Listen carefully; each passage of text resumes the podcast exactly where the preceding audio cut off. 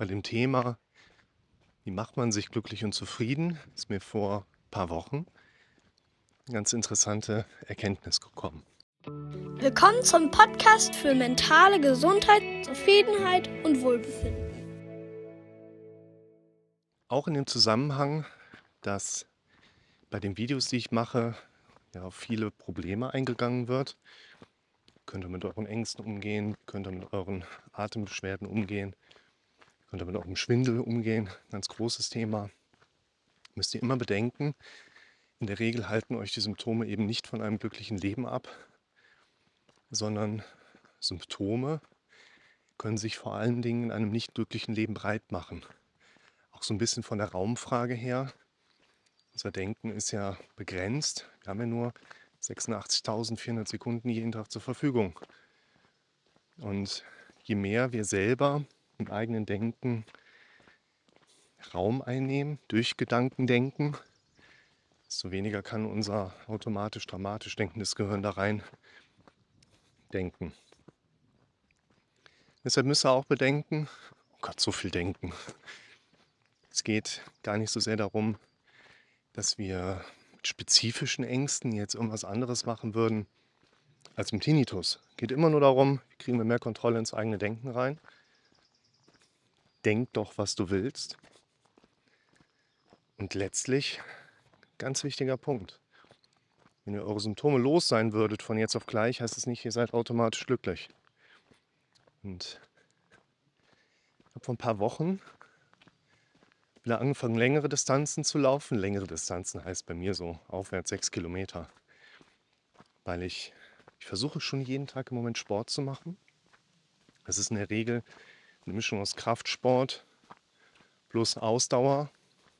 Und das muss ich jeden Tag. Sonst wird mir das mit der Praxis zu viel. Also mittags schön, zack, ab an die Hanteln, Klimmzüge, Bauchmuskeln, Jetzt war ich in der letzteren Zeit häufiger joggen und bin mal wieder, ja, nicht meine Standardstrecke gelaufen, sondern bin mal ein bisschen anders gelaufen. Mal über den Rhein, ich wohne direkt am Rhein, zack, einmal rüber in einen Bereich rein. Rheinaue, das wissen wir, heißt es bei uns. Der, der hat plötzlich Erinnerungen geweckt. Gute Erinnerungen. Wir waren auch mal sonntags beim Baseball, haben die Spiele geguckt. Und dann bin ich im Moment immer mittwochs, einmal die Woche, nehme ich mir Zeit, laufe eine längere Distanz, habe jetzt zum ersten Mal die neun Kilometer wieder drin. Dann kommst du neun Kilometer nach Hause und denkst du, ja, pff, könntest jetzt noch mal laufen. Geht ja auch, habe ja alles schon gemacht.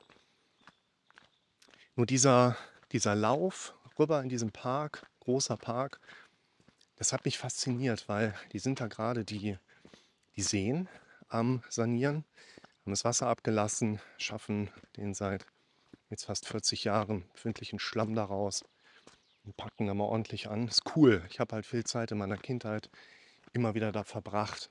Ich habe teilweise auch, das wird mir dann nochmal so jetzt bewusster, über einige Ecken mal Träume erlebt. Die haben sich so in besonderem Maße festgesetzt. Ganz spannend. Und das ist so ein richtiges Event für mich, wo ich mich schon montags drauf freue, wo ich mich quasi Mittwochabends schon darauf freue, nächste Woche wieder Mittwochmittag hinlaufen zu können. Und dann ging mir mit der Zeit durch den Kopf, es ist so eine Art magischer Ort. Weil ich habe da noch mehr Orte von. Auch in der Ostsee gibt es so einen Ort, mehrere. Im Harz gibt es so einen Ort, wo ich sagen würde, da würde ich gerne noch mal hin. Und das werde ich mir für die Zukunft als Projekt stärker vornehmen, meine magischen Orte zu herauszufinden, ne? mit dem man so dieses Gefühl von früher verbindet, wo man vielleicht besondere Sachen auch erlebt hat und dann diese Orte nochmal zu besuchen und einfach so auf sich wirken zu lassen. Das würde ich euch auch empfehlen. Zu schauen, das ist jetzt ein Name, den habe ich jetzt eingeworfen, der magische Ort. Und was ist dein magischer Ort, mit dem du scheinbar was verbindest, den du vielleicht nochmal wieder besuchen solltest, um ihn einwirken zu lassen. Auch, das finde ich nämlich ganz spannend, abseits meiner sonstigen Strategien, wo ich immer sage, Bilder von dem inneren Auge, auditive Strukturen im Denkmuster. Es ist dann einfach wirklich mal nur ein Gefühl und wir müssen da nicht drüber nachdenken. Und wir können vielleicht auch gar keinen Gedanken an sich beschreiben, sondern es fühlt sich einfach gut an. Und jetzt habe ich, das lassen wir mal so stehen. Ne? Das ist so eine abgeschlossene Einheit, wo ich dir mit auf den Weg geben kann. Versuch mal in deinem Leben so etwas wie magische Orte aus der Vergangenheit zu definieren oder vielleicht auch für die Zukunft zu prägen. Und jetzt habe ich unter anderem beim letzten Lauf eines meiner Lieblingsalben gehört. Genesis, The Way We Walk, Live-Konzert von 92 oder so.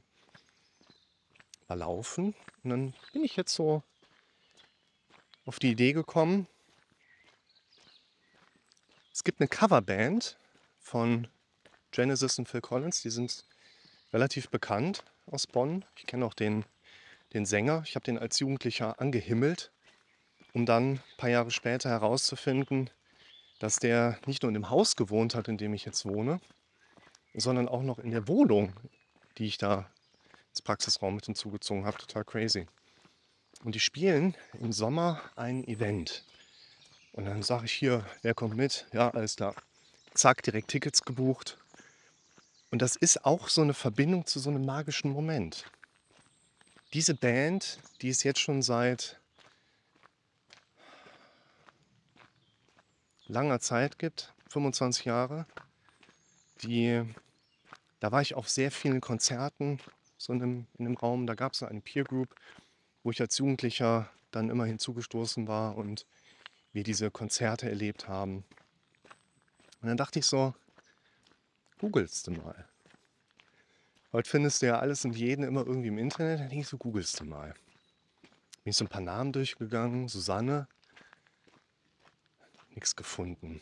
Da habe ich so, googelst du mal die Anne. Anne war damals in dieser Gruppe mit drin, zu der ich auch so emotional eine, eine festere Verbindung habe, hatte. Und die habe ich jetzt seit irgendwie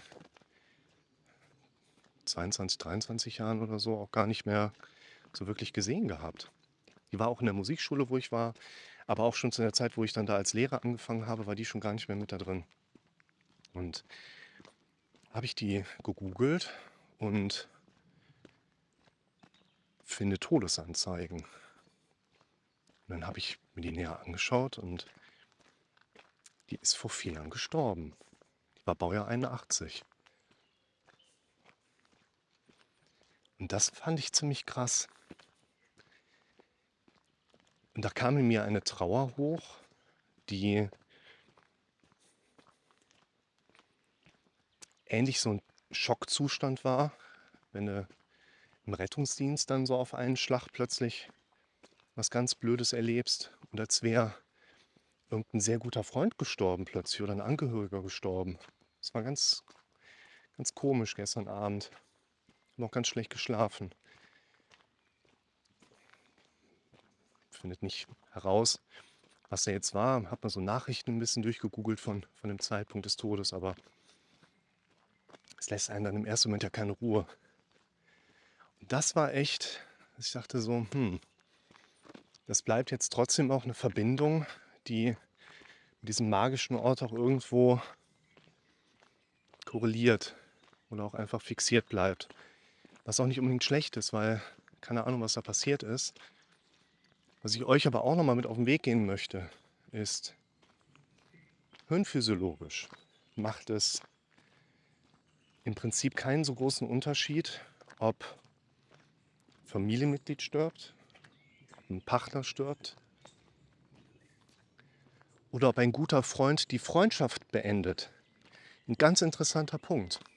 Hirnphysiologisch gibt es in bestimmten Zeiträumen keine großen Unterschiede ob jemand stirbt oder einfach nur eine Freundschaft beendet oder auch eine Beziehung beendet. Das ist für unseren Kopf erstmal im Prinzip ungefähr das Gleiche. Und das möchte ich euch mitgeben. Denn so wie magische Orte etwas sein können, was in uns einfach wirkt, ohne dass wir das jetzt klar beschreiben können, so ist auch Trauer etwas, was einen ziemlich schnell erreichen kann, auch wenn es eigentlich im Moment gar keinen großen Grund gibt. Die Anne ist vor vier Jahren verstorben. Ich weiß nicht, was da passiert ist. Ich habe die seit über 20 Jahren nicht mehr gesprochen oder gesehen oder gehört. Was ich aber auch gesehen hatte, ist, dass sie bei einem Online-Unternehmen wohl gearbeitet hat, was auch hier direkt in meiner Nähe ansässig war. Also die wird es auch nicht so weit weggeschlagen haben. Und das ist ein ganz wichtiger Punkt, weil wir uns häufig Gefühlslagen nicht erlauben. Hey, warum trauere ich da jetzt gerade? Warum fühle ich mich so schlecht? Ich habe die doch gar nicht mehr richtig gekannt. Was soll das denn? Und dann setzen wir uns direkt einer solchen Kritik wieder aus. Und ich wiederhole es nochmal. Für unser Gehirn macht es im Prinzip keinen Unterschied, ob da jemand stirbt oder anderweitig aus dem Leben heraustritt. Es reicht, dass ein guter Freund zu euch geht und sagt, dass ihr jetzt keine guten Freunde mehr seid. Und unser Gehirn wird dann entsprechend einen Trauerprozess gehen. Übrigens hier, ich will jetzt nicht in die Trauerarbeit mit euch gehen. Es ist nur so, das Gehirn braucht da oftmals gar nicht so sehr einen Support im Sinne einer aktiven Trauerarbeit. Man kann den Prozess des Trauerns nicht beschleunigen. Man kann ihn aber verzögern, indem man zu sehr darin rumfuschelt. Deshalb habe ich in der Praxis auch schon einige Trauerbegleitungsprozesse erlebt, wo man letztlich gesagt hat, pass auf, du kommst alle zwei Wochen mal rein, dazwischen halt mal Kontakt. Und das ist unsere aktive Trauerarbeit. Aber mehr braucht jemand oftmals nicht. Ich hatte eben vom Rettungsdienst erzählt, wenn du dann irgendwo dahin kommst und mitten in der Nacht, 3 Uhr, und dann pennen da so zwei besoffen auf der Straße. Da hast du auch keinen Bock und gehst hin. Hier, Leute, ihr müsst woanders pennen gehen. Geht so nicht. Und innerhalb von Sekunden raffst du dann plötzlich, die sind nicht am Pennen, die sind gerade reanimationspflichtig auf dem Asphalt, weil mit über 90 Sachen einen geklauten Roller gegen Brückenpfeiler gefahren sind und beide anschließend verstorben sind. Und das sind schon so Momente, wo man sich dann auch so denkt, das tut dann mal ganz gut, wenn die NEF-Fahrerin einen auch mal in den Arm nimmt und nicht sie. Ja, flieht das nächste Reh. Ah, ist schon weg. Sonst hätte ich es erst mal gezeigt. Ich habe einen Weitwinkel drauf, seht ihr sowieso nicht. Und nach solchen Situationen, gerade da, muss man das Gehirn mal in Ruhe lassen. Man kann den Kopf ein bisschen beschäftigen, man sollte den aber nicht zwanghaft beschäftigen. Akzeptanz ist eine Sache, die könnte euch hier helfen. Ich verlinke euch das Video mal, das Modell mal. Akzeptanz im Sinne der emotionalen Reaktion, nicht der Sache an sich.